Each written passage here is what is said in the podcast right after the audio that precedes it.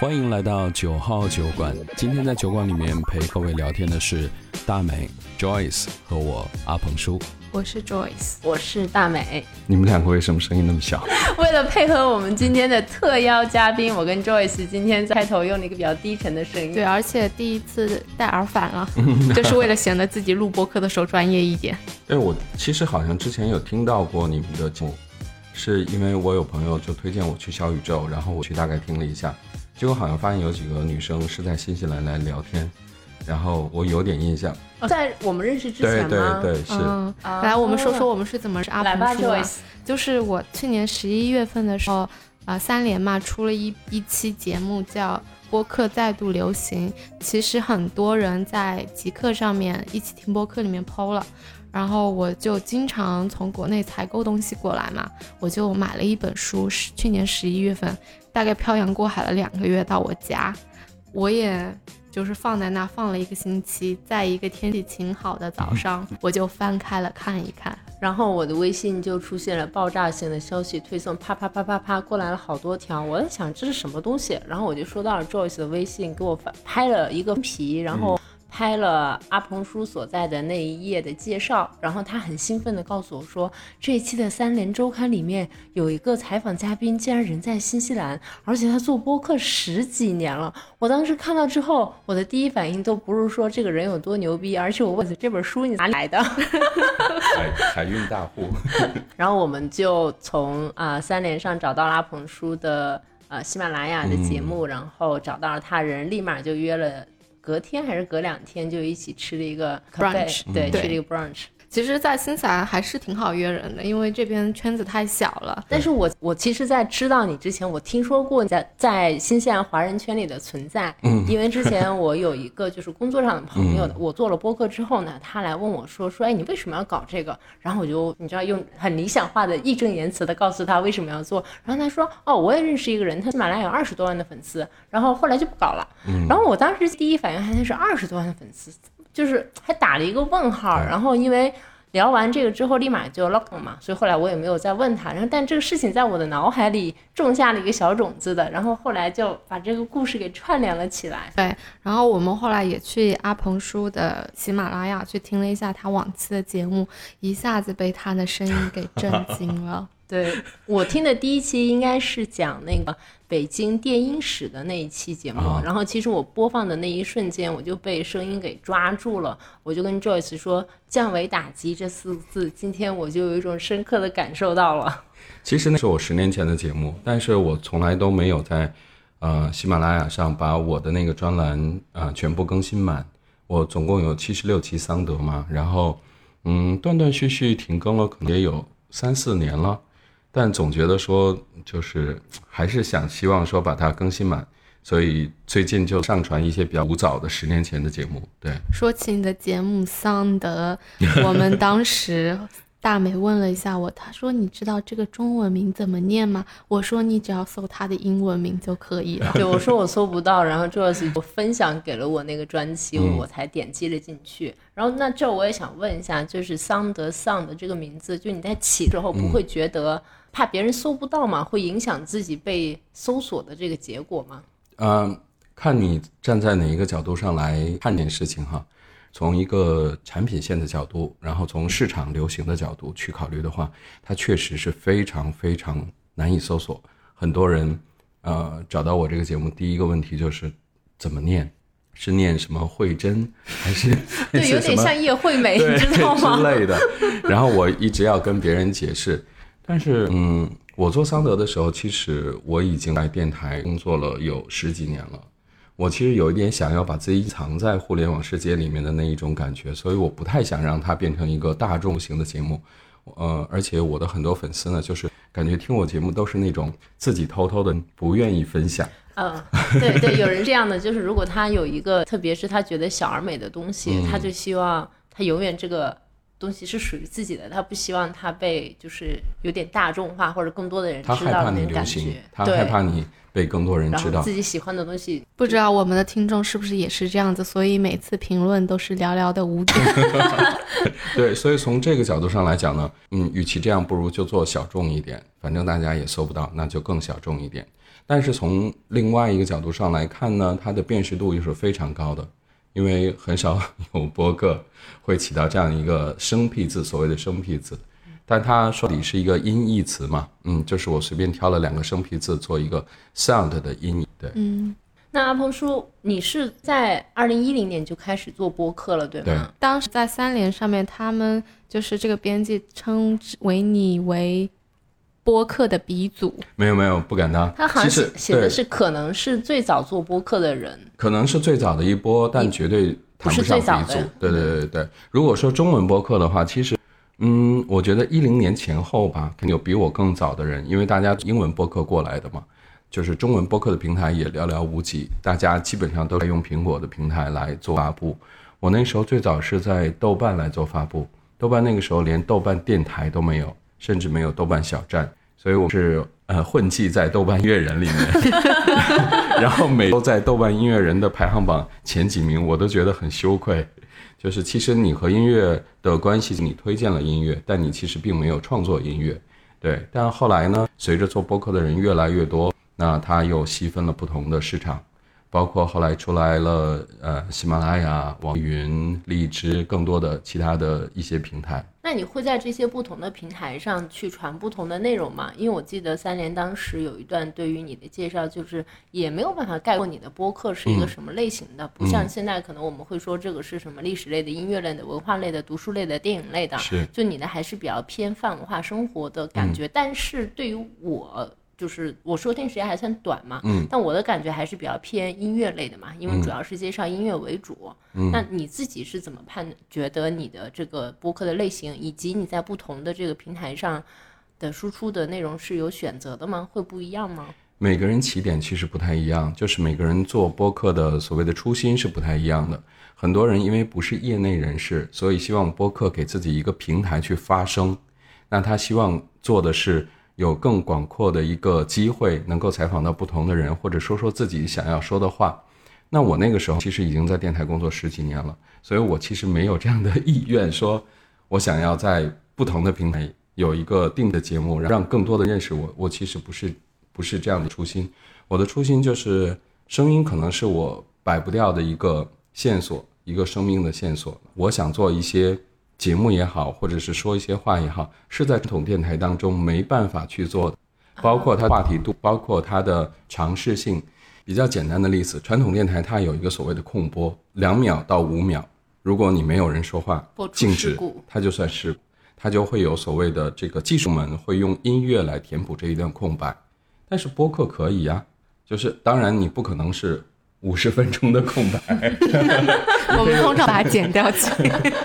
你可以有几秒钟的空白。我其实想做呃传统以外的一个声音的尝试，所以我最早做节目的时候，我做了各种各样的尝试，包括从话题类啊、内容类，然后它的呃实验我都有做过尝试，我就觉得比较好玩。呃，说回来，我其实是想做一个自己想做的声音节目，比如说在喜马拉雅，我可能有偏中文加欧西的小众音乐的推荐。我做过平台测试，发现啊，大家的喜好度和回馈度是比较高的。那在网易云呢，就是电子音乐的回馈非常高，大家对于电子音乐的接纳度非常高。那我们就在网易云音乐推荐一个叫“抖腿俱乐部”的专栏，喜马拉雅的那个专栏呢叫“睡不着就听”，相对比较缓一点点。哦，所以就是你主要是说你出一个节目的话，你主要是跟平台合作，嗯，而且的话也都是。有一定的收入来源的，对吧？对，我觉得那个时候我可能就是比较心急吧，嗯，因为我自己自己的定位是一个内容供应商，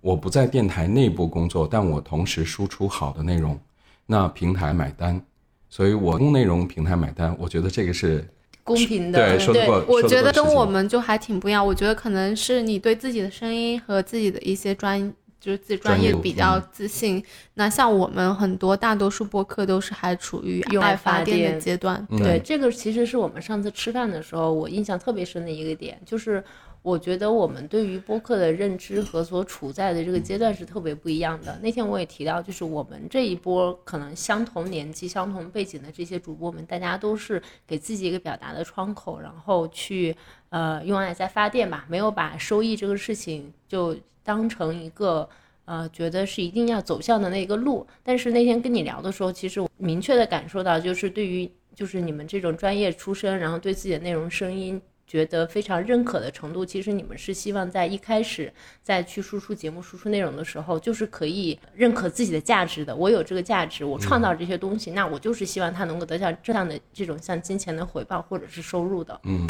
还是很不一样的。我个人觉得其实是各有利弊的，因为早期的很多播客的从业者都是从电台出来的，呃，半职业或者全职业的呃播客，那他的初衷其实我觉得可能就是想。开辟另外一个市场来给自己获得更大的收益或者是关注度。那像更多后来者，那其实可能就是多一个平台来发声。那大家可能没有想要呃一开始的时候取得收益，但是呢，就刚好是一个另外的一个点，就是他可能会更加的嗯从一个关注度角度来去谈事情。我们可能在电台工作久了啊，话题和思维都比较受限制。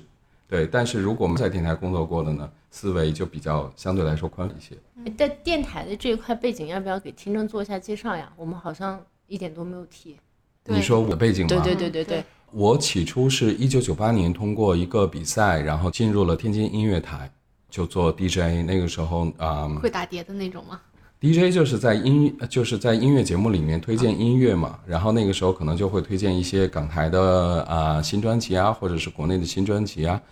后来呢，就开始做更多的尝试，比如说深夜节目啊、谈话类的节目啊，我甚至还做过新闻类的节目。对，然后嗯，二零零三年的时候，一个机会就去到北京，进入了中央人民广播电台，在中央台工作了一一段时间，也有四五年的样子。看，像现在播客就很流行嘛，嗯，而且尤其是小宇宙，小宇宙 APP 的话，算是我觉得在播客里面，大家中文播客里面大家用的比较多的。嗯，就为什么你现在还没有入驻呢？其实我去搜你的那个呃节目，其实已经有八十八个人订阅了，就是。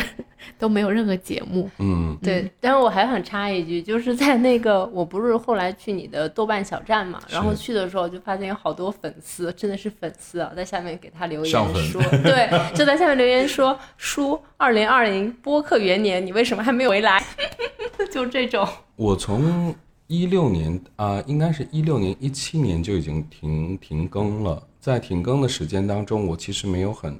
关注播客的发展，然后我也并不知道二零二零是播客元年，我甚至之前并不知道有小宇宙的存在，是有一些朋友来提及之后我才发现。而且你关注到小小宇宙当中的那个桑德的那个栏目也不属于我，呃，可能是一个呃听众，然后他自发的一个频道。但是你也不知道是谁，对吗？我不知道。我我觉得像对你这种啊。就是很专业的人来说，每一年都是你的播客元年。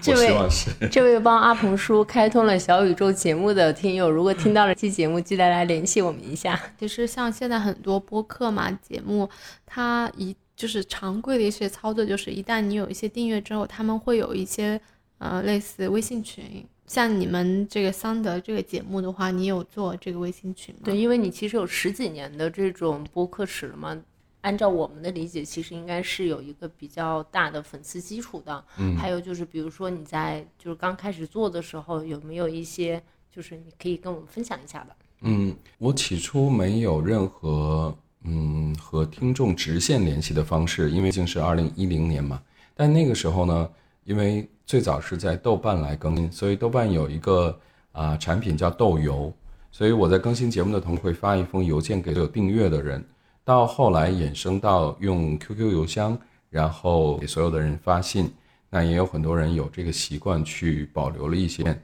呃，到二零一八年的前后吧，我就开放了一个个人的微信到所有的平台上，大家如果想加的话，可以加我那个个人的微信。所以陆陆续续就有很多人加了我个人的微信，但其实大家打了打个招呼，也不会说频繁的去沟通。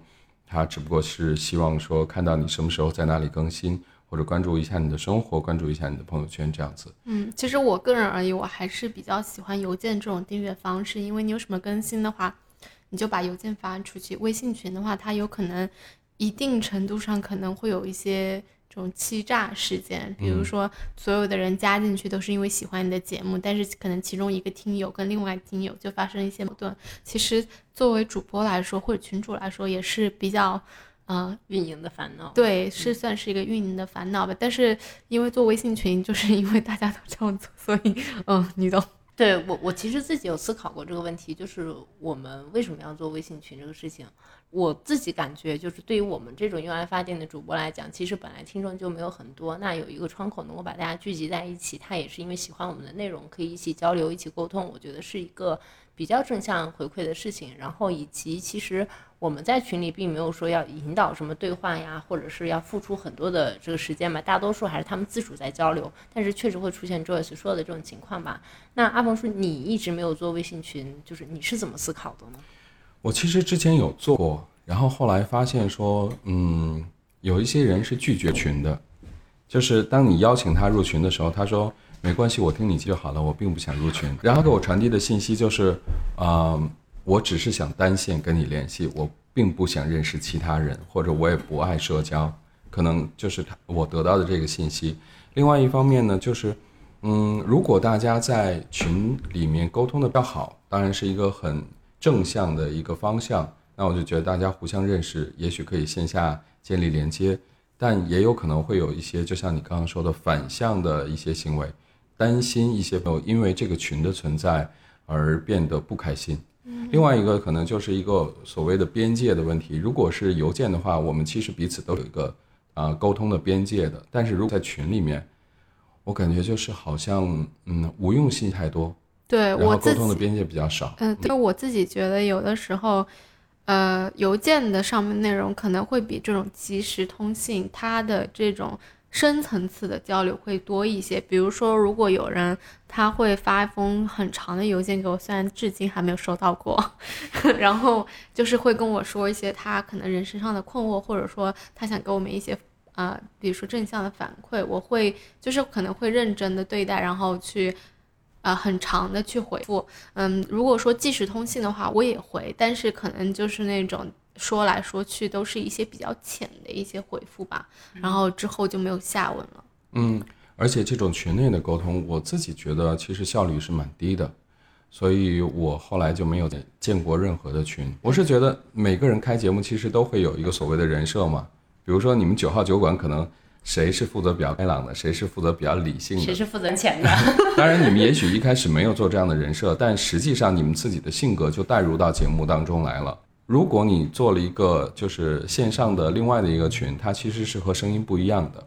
你用文字去传输的那些信息可能会被别人误解，那它和你的人设就形成了一些反差，或者是呃不一样的情况，那大家也会有失望。而且并不觉得说一个主播。或者说，大部分的主播都是像呃艺人那样去规划自己的职业生涯的，他可能只是把这个播客当做一个自己的呃交流的渠道，那没有按照艺人的一个人人设去造自己。当然，我也知道有些主播是按照 艺人的那个方式在打造自己，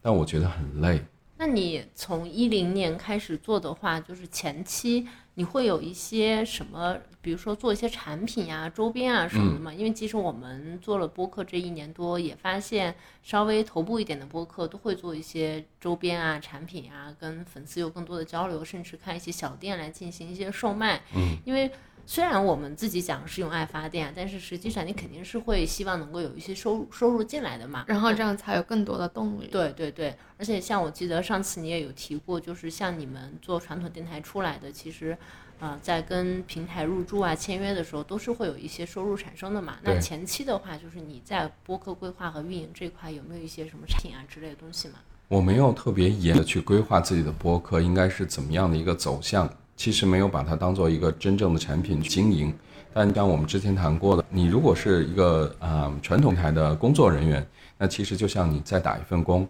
你来上节目就会拿一份薪水。但是呢，做播客的人基本上是没有这一份薪水可以拿的，他怎么变现呢？就要通过其他的，比如说广告啊，或者是周边的产品。那我在第一年做播客的时候是啊周更的，啊我一年更新应该是五十期。那在五十期的这个过程当中是不产生任何一分钱费用的，但啊，因为很多人可能是呃从年中或者是年底才开始听到的，很希望能够收集到整个一年的节目，所以我那个时候年底的时候呢，就出了一个所谓的桑德第一周年的纪念集，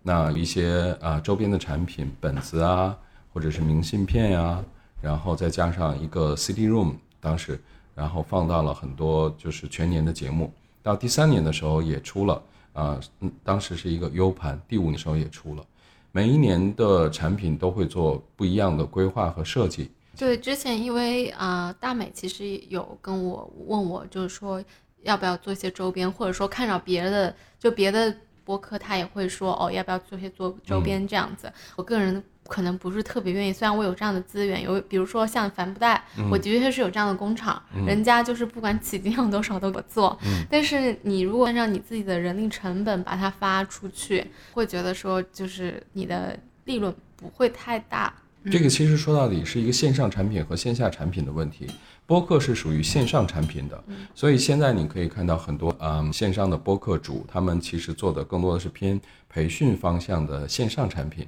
所以就是线上产品带线上产品。如果你是线上带线下的话，那其实线下是完全一个新的领域。你像要开淘宝店一样，你需要啊、去订货，然后去打样，然后去填快递单，去包邮些，然后要做客服，那其实是完全另外一个领域。这个我在二零一一年经历了所有。对，而且我觉得说你线下如果做周边的产品，你的用户的话只能局限在知道你播客的这些人，你都不能去卖给别的人。对我其实有想象过啊，我如果听一个播客，然后这个播客出了一个周边，就我对你得有多大的爱，我才能愿意把你做的帆布多姿每天背出门？是就但是如果你年轻，在大学里或者高中，你你可能就会。会吗？对，哦那可能我会年纪了。如果我把我自己放到高中或者大大一大二这样子，我特别喜欢这个主播，我是会的。但是我现在三十多岁了，可能就不会了。对，嗯，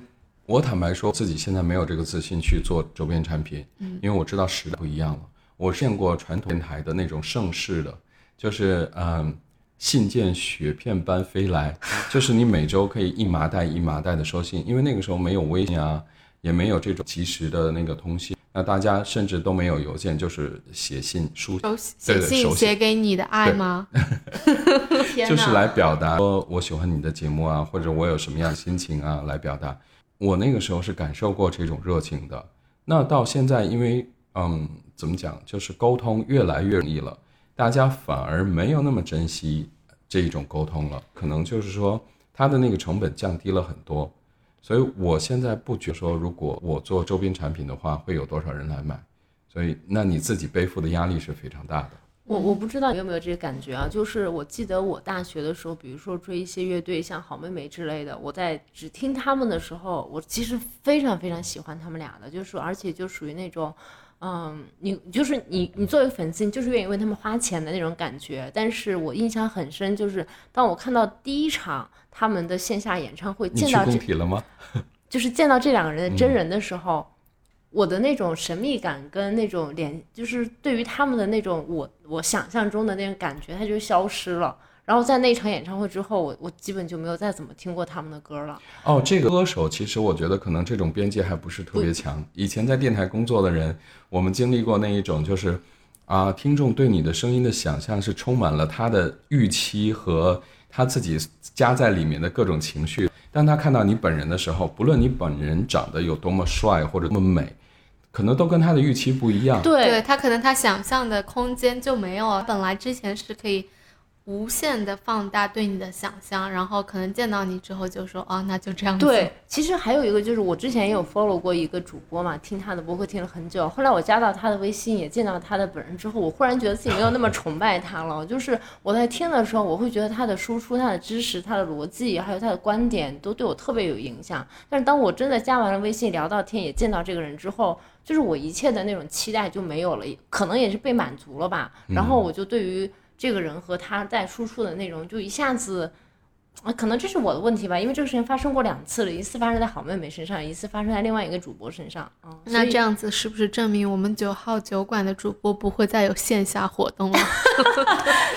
其实我自己对于这件事情有两个点想要分享，第一个就是说声音想象力和想象空间，你任何一个声音都是有想象空间的，不论这个声音它后面的容貌是什么样子的。所以我最早做节目的时候，我是希望把这个想象空间拉满的。就是即便他听我的节目，听我的声音，我铺上的每一轨声音都能够让对方有一个想象空间，这是希望能够达成的。因为小时候听电台的时候，就是我猜测这个主持人在直播间里面的状态，然后他们即使开心或者不开心，我会有很多的想象空间。但是后来因为时代的发展嘛，你可以看到这个主持人在啊直播间里面做直播的同时，你可以在线上看他的视频。我就觉得那个想象空间完全被打掉了，对，所以我其实一直希望说声音能够赢得一个真正的想象空间。另外一点，我想分享的就是，我当年听到过一个最惨绝人寰的例子是，啊，我有一个啊电台的同行叫邱薇，她后来也去做了电视，也写书，是一个才女。她跟我们分享过一个，呃，最就是扎心的那个经历，就他们有次。他最早是和戴军一起做线上的，呃，叫《城市日记》这样一个电台的节目。他们做线下活动的时候，有一个听众冲过来，然后对他说：“你怎么可以长成这样？”太扎心了。对啊，就是就是我们说的，就是声音后面是有想象空间的，但是这个想象空间有可能是正向的，也有可能是反向的。对，这个我还想起来，就是在日本不是有很多漫画家嘛？就是他们这个漫画家究竟是男是女？多高多瘦多大年纪，其实很多人都是不知道的，因为他们很多从事这个行业的人，那我的作品，就你只要去看那个作品就好了，我是谁不重要，嗯，你享受的是我输出的这个东西，就是神秘感。但我们现在这个信息的时代，就是大家的神感越来越少了，你可以从各个渠道，然后来看到这个人的三百六十度甚至七百二十度的生活，他其实没有什么神秘感。好，讲完这个声音了，我们现在来扒一扒你的个人生活，到底多大了？就就说声音是有想象空间的，然后立马要把这个想象空间填满。对，你当时你在我听，就是上次你也说你在北京待了很多年嘛，十多年。十年。对，怎么会想着离开北京？然后是什么契机又来到新西兰呢？嗯。呃，离开北京可能是一个预谋已久的一个决定吧。就这个预谋可能深埋了三四五六七八年的那种样子。虽然我在北京也才待了十四年左右，但是真正离开可能就是一个嗯一个瞬间的决定。呃，我自己觉得我和北京最不相容的地方是那个嗯目标不止，就是很多人在北京呢是希望有更好的工作。更好的生活，更高的地位。那我其实我发现我在北京是希望能够达到一种生活工作的平衡，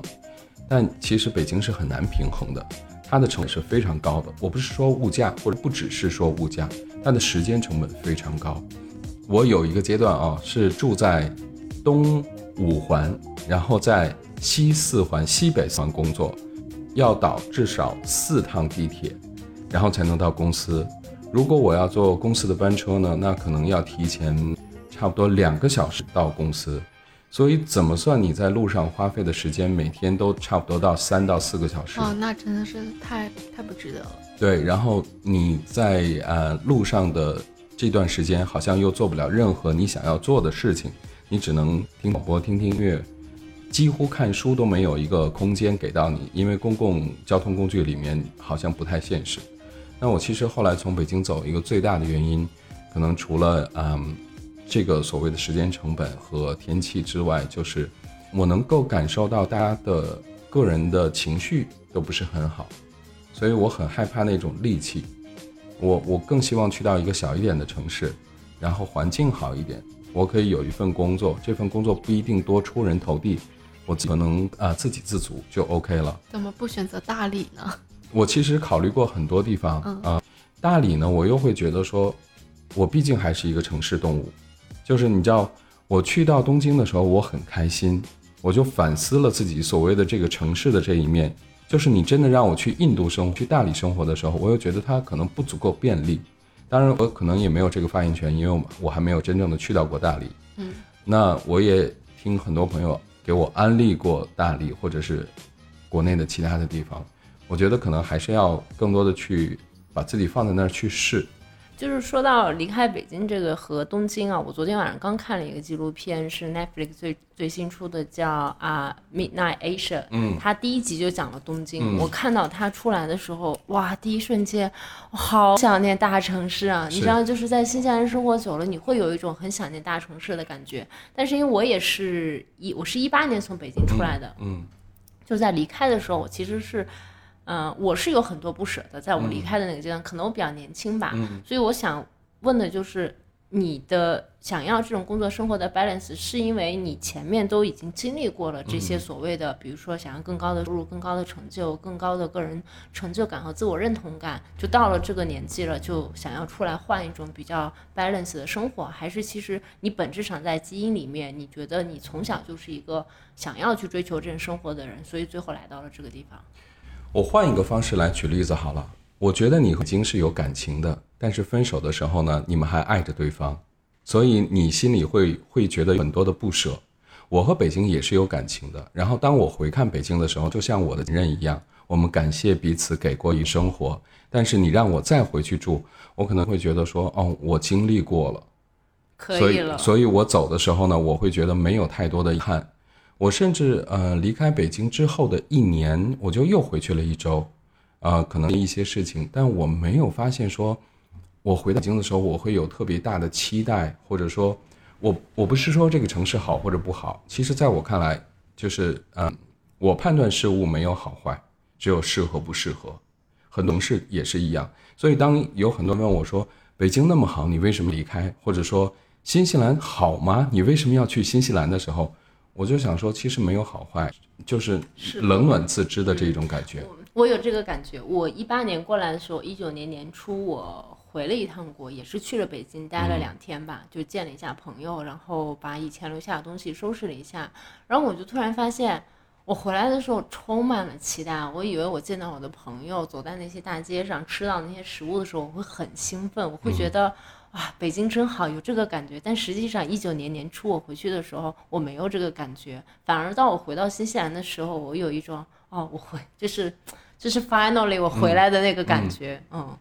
我每次回北京，或者是去到一些啊、呃更早之前生活过的城市，我都觉得是像见故人、见老朋友的那感觉。就是我没有，我不会有特别大的情绪，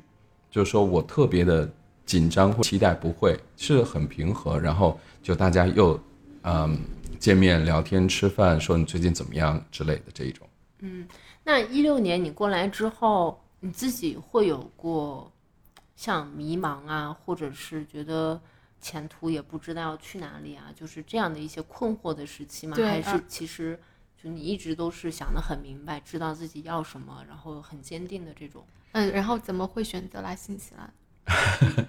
我好像介于你说的这两者中间，就是我没有特别清楚的对自己的规划。我我有一段时间我反思过自己的这个啊、所谓的前半生哈，我也跟朋友聊 聊聊过天。我我的朋友跟我说，你之前有过这么多好的机遇，就说你在中央人民广播电台工作过，你在搜狐工作过，你在英国使馆文化教育处工作过，你都没有拿住这些机会。所谓的拿住，就是说你在那儿长时的工作，他就觉得很不理解。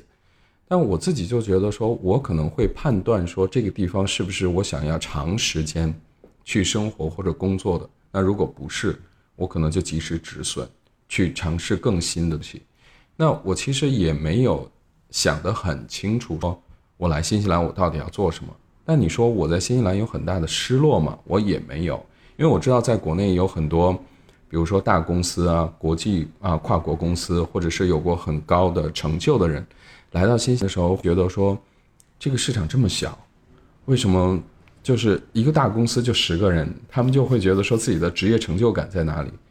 我可能是会看更好的一面吧。我嗯，简单说就是心比较大。我自己觉得，如果是工作和生活的那个 balance，我我能够平衡，我其实不太 care 我到底在做什么。嗯，就是我可以做一些蓝领的工作没问题，我可以养活我自己好，我很开心。我甚至会和一些朋友说，嗯，有一些年轻的同事或者是同行，他们更进大公司，然后去大的企业，有更高的职业成就。我觉得这无可厚非，这是他们的选择，然后我也很祝福他们，但不是我。啊，我自己可能就会觉得说，嗯，如果我付出的这个时间和呃收入是我觉得是平衡的，那就够了。对我曾经有一个好朋友，他在呃澳洲住过几年，然后他在澳洲读书的时候用了三年拿到了两个 master，然后毕业之后呢，他就马上飞回了北京。他跟我说，如果没有太大的话，我可能就不会回澳洲了。我说，那你的打算是什么？他说，我就希望进大公司。然后我说，大公司有什么好？我当时是很诧异的。他说，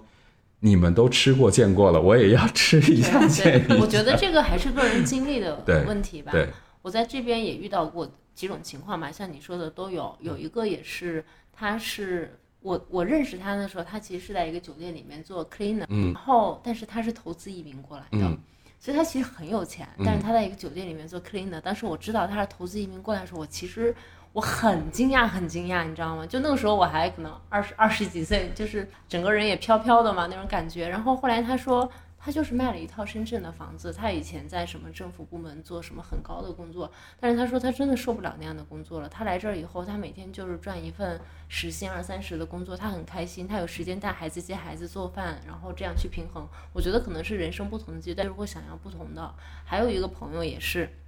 在互联网大厂，然后过来之后一直不能 fit in，、就他来找到本地的工作，他觉得都没有以前他在国内的工作有成就感、有个人实现感，以及收入也没有在国内高。他当时也是技术移民排队排到一半吧，他觉得他等不了了，他就是想回国，他觉得在这边没有办法施展他的抱负，然后觉得在这里的生活就永远都是这个样子。嗯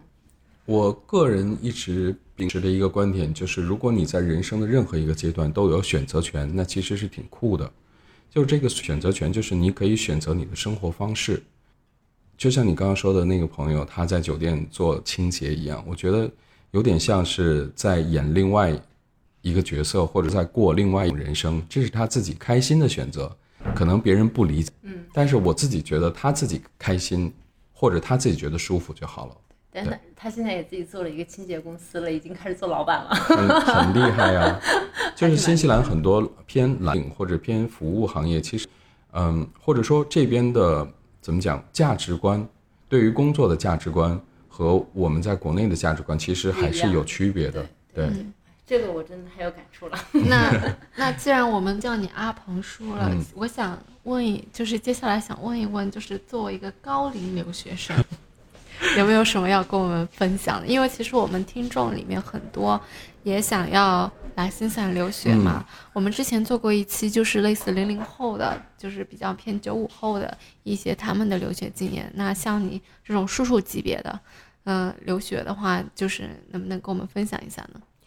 我我最早想要说的时候，其实是希望能够在海外读书，因为我在国内没有一个很高的学历，就是没有上过大学，这一点是我人生最大的痛。而且我从小都是学习成绩蛮好的，我自己就是不太能接受这个现实，然后就一直期望着能够在海外任何一个国家去读书。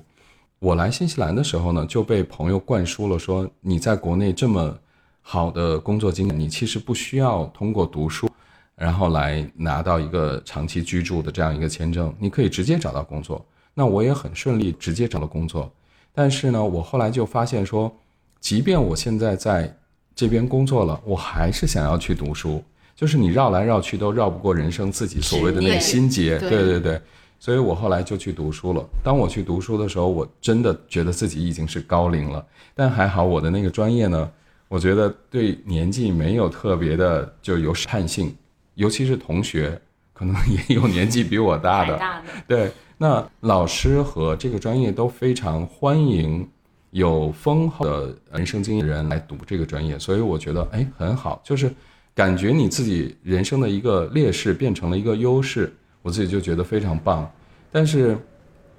怎么讲呢？留学对于不同的人来说，他的看法不一样。有的人是从省时或者说教育的角度上来看留学的，那比如说在国内读了本科，去欧美国国家读一年的 master，然后回国找工作。这是他们觉得说，在二十四五岁就能够拿到研究生，或者是二十七八岁就能够读到博士，然后就已经是赢家了。因为我身边有很多非常年轻的师生，有一些人呢就觉得说，我是需要真正的在社会里面锤炼过之后，知道自己想要吗，然后再去选择专业的人。那也许二次选择专业的时候就会有一个变化。这个其实比较偏欧美，因为我们知道欧美很多国家的年轻人，他们甚至没有等到大学毕业、高中毕业就已经开始 gap year 了。那我就觉得这也是很好的事情。那对于我来讲呢，我没有把年龄做一个嗯自我歧视的一个节点。那我知道很多人，包括我的同学是很在意年龄的，但我会觉得说很多你在意的事情，也许别人完全不在意，其实这个是没所谓的。嗯，你会觉得说，就是你自己所谓的高龄留学，呃，在学英语上面会比较吃力吗？嗯，我觉得英语这个事儿特别笑的一点就是说，你越学越觉得自己不不会英语。就是我一直走这一条，是发现我我英语怎么那么差得上？因为我在北京的时候，其实我有意识的在。啊，提高自己的英语，我有去上过新东方啊，去上过啊环球雅思啊，在啊工作之余补习过自己的英语，知道自己之前就是怎么说底子比较薄，也是为了在电台节目的时候没有那么露怯，让人觉得说哦这个人好像英语还不错。你知道，就是电台给人家的感觉，它的那个包装度是非常高的，而且你要念很多这种英文的什么歌曲啊，歌曲啊，或者是呃。我们听音乐其实听英文的那个欧西的歌曲也比较多。我其实第一次出国，我想应该是二零零五年去英国，那个是英国文化教育处的邀请，所以我那个时候其实就开始已经有意识的在补习自己的英语，但总觉得好像自己还行。直到出了国，发现自己英语真的是差到张不开嘴。我后来就是很很长时间才呃认识到或者说接受说。你应必须要有一个所谓的语境，我们很多人都以为觉得说你出国，你英语自然就会好起来，其实不是的，因为出国也分两类嘛，一类就是你生活在，呃英语的呃语境里面，一种是你生活在中文的语境里，就像我第一次去纽约的时候，我去法拉盛，我整个人惊呆了，我没有想到说哇，在纽约这样一个大城市里面，居然有这样一个独立的存在，是全中文可以生活的好好的。后来，其实全世界各地都有这样的一个独立的存在。这就像我们学语言一样，你如果想要生活在中文语境里面，你英文永远是不会提高的。但如果你在国内是生活在一个英文的语境里面，你英文也可以很好。所以，其实现在怎么讲，就是说信息的这样的一个嗯迭代嘛，很多人他可以一直啊看美剧呀，听欧西的歌曲呀，或者是有机会和一些。呃，老外在线上聊天互动啊，学英语啊，我觉得他英文也不会很差。所以对于我来讲，我自己就觉得自己一直在尝试着想要让自己的英语更好，但我自己对现在自己的英文水平还是不不够满意。啊，那现在阿鹏叔现已经来新西兰差不多六年了。嗯嗯，你觉得自己现在生活怎么样呢？你是指生活的哪一方面？就生活的状态，还有就是也。不更新播客了，他在干嘛？我自己觉得好像跟年前我来的时候差不是很大，就是我自己心态的变化不是很大。我自己没有觉得说，啊，我有一个嗯很大的落差，或者是很大的进步，没有。因为这边的风土人情给了我一个蛮嗯富的一个机会，就是可以有有时间让你自己去观察你自己。因为这是我想说的另外一点，就是在北京的时候，你更多的是和同事在一起，跟朋友在一起，自己独处的机会特别少。你的工作特别的忙碌，然后你甚至是要挤时间去聚会，所以你自我对话和自我观察的时间和机会是非常非常少的。但是刚好现在是大把的时间让你自己独处，让你自己看自己，说你到底想要什么，你喜欢的东西是不是你真的喜欢的，或者说你不喜欢的东西是不是你想要抛弃的。所以我自己觉得说，哎，这好像是我想要的那么一个点，或者说在这个期我想要给自己的一种生活状态，所以我还挺满意的。没有更新播客，其实也是从几个方面来讲。那你在听的时候总觉得声音好丰富哦，你可以录各种各样的人的对话，你可以录啊市井的声音，你可以录地铁报站。我在新西兰录不到声音，鸟鸣。这边连公交都不报站，那就来我们台多上上节目吧。对啊，我我我自己考，其实考虑过，好像如果我在新西兰去寻声的话，那个声音的来源是比较少的。如果是一些，嗯，怎么说，本地人在讲话，我还要做翻译吗？那其对，而且他们可能会担心这个呃隐私吧，就觉得说你你在录话，而且你又不能偷偷的录，偷偷录，我觉得还是比较不太合法。的对对对对，我自我自己在考虑这个问题，就是如果有一天我真的有一些啊、内容是能够拿出来分享的时候，我自己会会拿出来分享的。对，那没有录播课，还有在做其他跟声音相关的这个内容吗？我最近有在喜马拉雅更一个日更的一百零二集的经济学的书，啊，也算是一个新的尝试，因为有差不多四五年、五六年没有更新了。你知道喜马拉雅它其实是作为一个平台对接不同的呃合作方，一方面它可以有很多喜欢声音的呃用户，另外一方面呢，它可以对这些版权公司，类似于出版社或者是出版社的这个经纪公司来推广他们的书。那我前一段时间就中了一本叫《万物经济学》的书，后来我就发现说，其实 经济学的群体和喜欢音乐的群体是完全不搭嘎的。就是喜欢音乐的朋友们，他们并不想了解说经济学的原理对生活什么样的指导作用，或者有什么意义，他们完全不在乎。对，所以我这个日更的呃节目基本上也制作完了，那可能要呃更新到四月份。但就算是满足我自我的一个心愿吧，我自己可能觉得说，我更多的听众可能还是希望我去分享音乐故事或者是自我生活。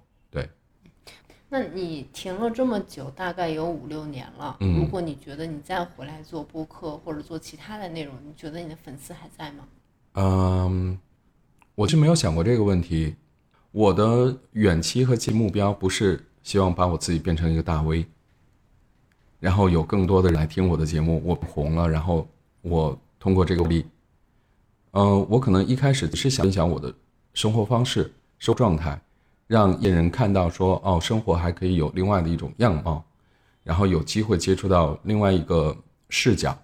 这是我最早的一个初衷。另外一个初衷呢，就是我刚刚说的，我是希望大家通过声音能够还原自己那个想象空间。对，但嗯，从粉丝的角度，我真的没有去经营这个节目。如果我一直把它当做一个副业来经营的话，我就不会断更，我就一直周更到十年、十二年这样子。但我会觉得说，那个给的压力也蛮大的，对于一个创作者来讲，对。但是作为一个播客的老用户，我自己会觉得，我好像 follow 一个播客都是有生命周期的。嗯我从一四一五年开始听播客，我并没有觉得我一直在听这些播客。嗯然后我会觉得，可能隔一段时间，随着我个人的成长，我好像在某一个周期就会转向另外一档播客了。甚至我比如说像，嗯、我不知道糖算什么，现在还在不在啊？嗯就那个时候，我就像包括现在大王他自己来做《发发大王》这档节目，我甚至都没有想要再去 follow 他的这个冲动了。所以我会觉得，像这种的迭代，感觉也是很快的。嗯一个播客，我不知道，可能它的生命周期，我自己觉得也会有吧，跟你的输出能力，还有你的这个粘性，还有你的这波听证的一个成长，对。肯定都会息息相关。不光是播客在迭代，听众也在迭代。我经常会收到一些听众的信说，啊，我最早听你节目上高中，然后现在孩子都已经上幼儿园了，这是很残酷的现实。就是说，听众在迭代嘛，然后主播也在迭代。那我自己其实从形式上来讲，我更喜欢像美剧的这种方式在发行。就比如说这一季，我们的播客在讲什么故事，或者是一个什么样的主题。因为当播客变成一个长节目的时候，你不可能做成一个电视啊、或者说一个电台的节目，对不对？呃，快乐大本营都有 都有关闭的那一天，呃，电台节目也基本上都会有自己的生命期，是五年也好，十年也好。康熙来了不也结束了吗？谁能做做节目一辈子呢？对吧？所以我更喜欢那种，比如说这一季我们有十集，我们这十集啊、是在讲一个什么样的主题？那就好像是你和一个人认识，然后有最早的结识，有最后的分手一样。嗯，哎，戳到我了。我 还有两个问题啊，嗯就是一个就是我其实嗯，之前想了很久，但是一直没有解答。一直到认识了你之后，特别想问的就是关于音乐版权的问题。像你做的都是音乐类的节目嘛，那怎么确保你输出的内容不会被下架呢？因为现在版权，我自己理解的应该都是查的很严的呀。嗯，我没办法保证。嗯，相对来说比较好的保障呢，是你在制作音乐节目之前去找平台方要一份他们的版权的呃乐的 list。然后，那你有了个列表之后呢，你相对来说就可以在他们的版权拥有范围内去播放音乐。如果他们没有这个版权，那就很容易你制作好的节目然后被下架。平方一般会给你发一封呃短信，就说因为你的音乐版权问题，我们下架了某一某某期节目。那更详细的，他有的时候可能会说是某一首歌涉及到版权，那你直接替换就好。但是大部分他不会说是什么原因。对我最近也有遇到过这个问题，就是我重新上传十年前的节目，但是因为因为它涉及到版权的问题就被下架了。对。那像你你平时播的那些就都属于，嗯，因为都是你精心挑选的一些比较小众风格的，所以可能不会太有这种问题，是吗？嗯，我最早制作节目的初衷，除了一方面是规避版权的问题，另外一方面呢，我不太希望播热播歌曲，因为热播歌曲不缺我，电台的节目或者是其他的主播都在播，我走的只能是我想要介绍大家没有听过的音乐，或或者是去开拓他的听觉的呃呃宽度，那我去找更多的音乐来推荐，是可能大家没有机会知道的，但我又觉得非常有品质的或者是好听的。OK，那我就剩最后一个问题了，那就是阿鹏叔，如果将来没有钱，你还会继续做博客吗？起初做博客也是没有钱的，但是呢，就是后来发现说，好，作为一个嗯业内人士，还是可以有一些收入的从博客里面，嗯，但我自己如果再做博客的话，肯定也不是为钱，对，因为你知道，如果去，就像你说的，我去酒店里面做清洁工，我可以。每周拿到薪水，我做播客这个变现的这个周期有点太久了，十几年过去了。如果说你要做一档播客分享自己的生活方式的话，你会来小宇宙吗？小宇宙是最近很多朋友力推的一个平台，我觉得，呃，我稍微去呃入驻观察了一下，它很像当年的豆瓣和后来的虾米，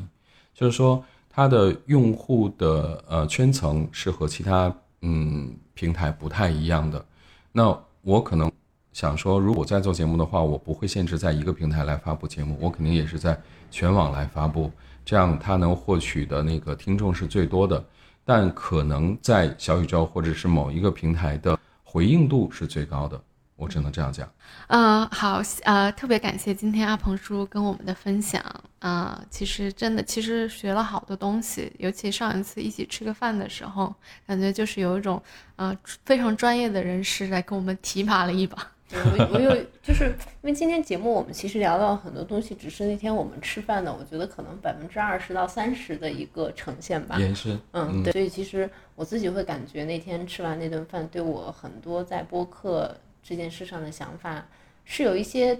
点到的，就很多想法是我以前没有过的。嗯，我觉得我更多的还是处处在这个用爱发电，觉得可以往下走很久的这个感觉。但是那反正就是认识阿鹏叔之后，确实给了我很多不一样的思路去想播客这件事情。嗯，在我看来，其实播客就是形式内容都可以有很多玩法。就像你看视频，视频有很多风格，有的人可能是做真人秀，有的人可能是做嗯嗯。脱口秀，然后有的人可能是做纪录片，有的人做电视剧，有的人做电影。那呃，用谈话的形式可能是大家认为目前最广泛的一种播客方式。但我自己可能不太会用这样的方式，啊，因为我觉得这个第一呢，嗯，时间的成本来讲肯定是最低的，就相对来说我们开麦我们就可以聊了，那后期也比较简单，但是它的复听率就会比较低。我自己是希望能够做节目，能够复听率高一些，甚至是五年、十年之后，大家还喜欢拿出来这期节目去听，然后又在听到这一次节目的时候，想到自己当年贴期节目的时候状态。我比较希望做这样的节目。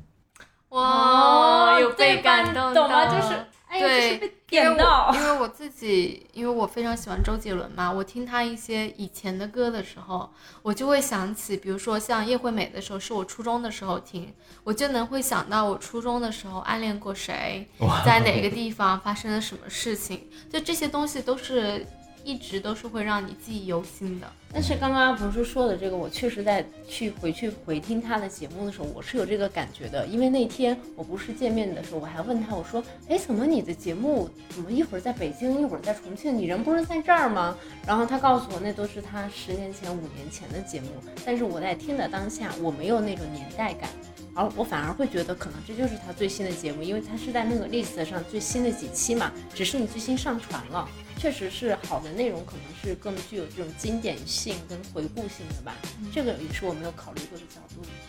对，所以我做播客的话，我希望就是内容可以相对精致一点，因为也也给自己一个激励。好的，那我们就期待阿红叔如果将来可以再回归播客吧，或者。对，或者时不时来我们节目再上一个，再来算了算了，你你制不制作播客也不重要了，做来我们节目就可以了，做我们的 advice，然后来一个酒，对对对，好，谢谢，拜拜。